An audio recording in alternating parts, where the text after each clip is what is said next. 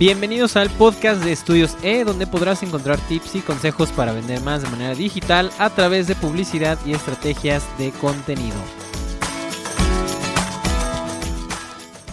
De por sí ya WordPress es una plataforma muy poderosa para poder hacer nuestro sitio web eh, de una manera pues muy ágil y rápida.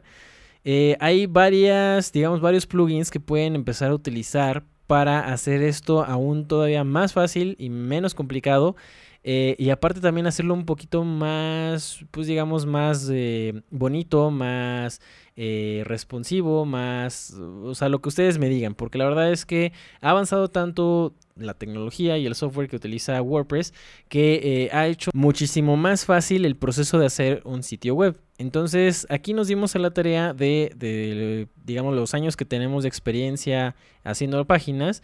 nosotros empezamos haciendo páginas con código, literalmente con CSS, HTML, PHP, todo este, todos estos lenguajes de programación para web.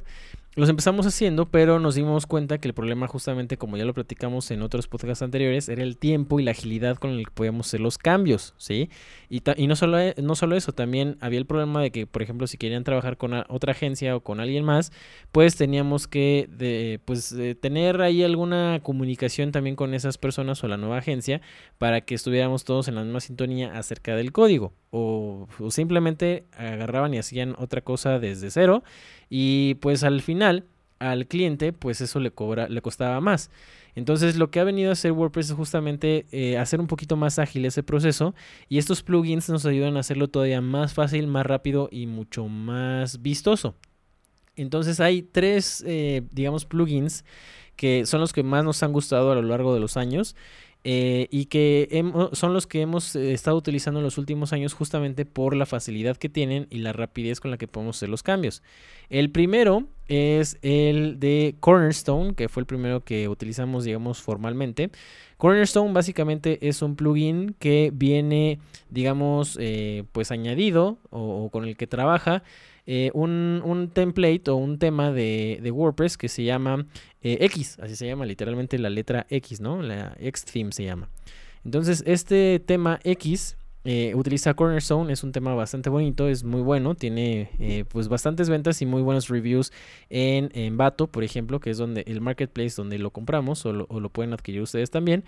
Y obviamente tiene ahí algunas cosas que no nos gustan tanto, por ejemplo que también es muy pesado a la hora de eh, pues querer optimizar también para eh, SEO, es un poquito pesado en el aspecto de que tiene muchas líneas de código y eso hace que se retrase un poquito más el despliegue de la información, pero pues nada que no se pueda eh, arreglar con algunos otros plugins como, como el, el Total Cache, por ejemplo, que es para almacenar en caché, que eso luego lo vamos a platicar.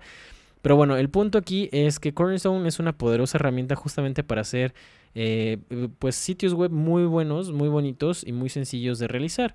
Y es igual que muchos otros plugins, es un tema de eh, construcción por bloques que es básicamente que tú quieres saber dónde vas a poner algo, pues solamente tienes que arrastrar y, soltar. Y es básicamente eh, pues lo único que tienes que hacer.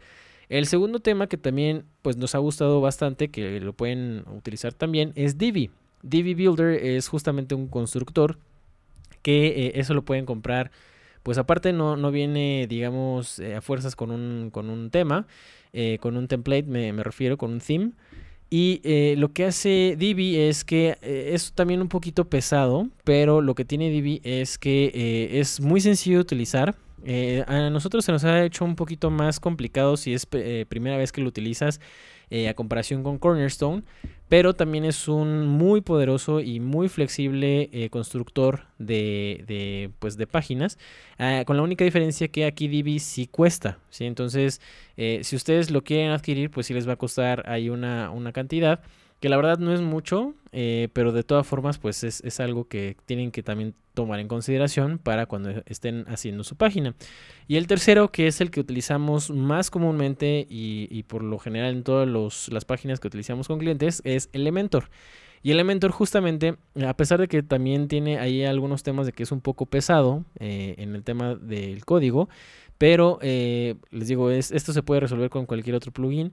Pero lo que tiene Elementor que nos ha gustado mucho es que es, mm, pues me arriesgaría a decir que es de los más flexibles y digamos más bonitos que hemos encontrado a la hora de eh, pues empezar a hacer la, página web. Y, sola, y no solamente eso sino que ah, eh, hemos notado también que a los clientes se les complica muchísimo menos el hecho de empezar a hacer cambios y modificaciones dentro de su propia página. Obviamente pues con la debida capacitación por nuestra parte, pero este eh, constructor de páginas es muy flexible, es muy fácil de usar, tiene muy buena experiencia de, usuario, tiene muy buena eh, interfaz de usuario, perdón, y eso pues obviamente ayuda también a que el cliente se sienta más cómodo y más a gusto.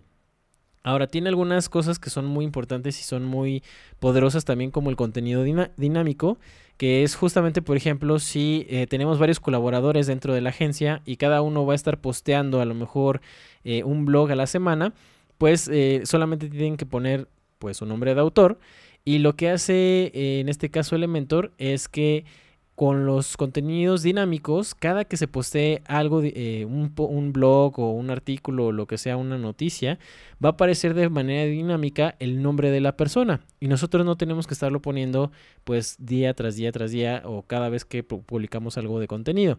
Entonces esto es muy importante porque las posibilidades para hacer esto son muy grandes, incluso también para hacer algo un panel de, de administrador, por ejemplo, o algún panel de cliente, algún panel de usuario que también se puede hacer. O sea, ¿a qué me refiero con esto? De que tú entres como usuario, puedas loguearte y pues tengas ahí toda la información de manera dinámica de tu cuenta. Por ejemplo, si has hecho algún pedido, si has, eh, no sé, si has cambiado ahí algunas contraseñas, si, estás subiendo propiedades, por ejemplo, para una página de, bienes raíces. O sea, todo este tipo de cosas es muy importante poderlas hacer.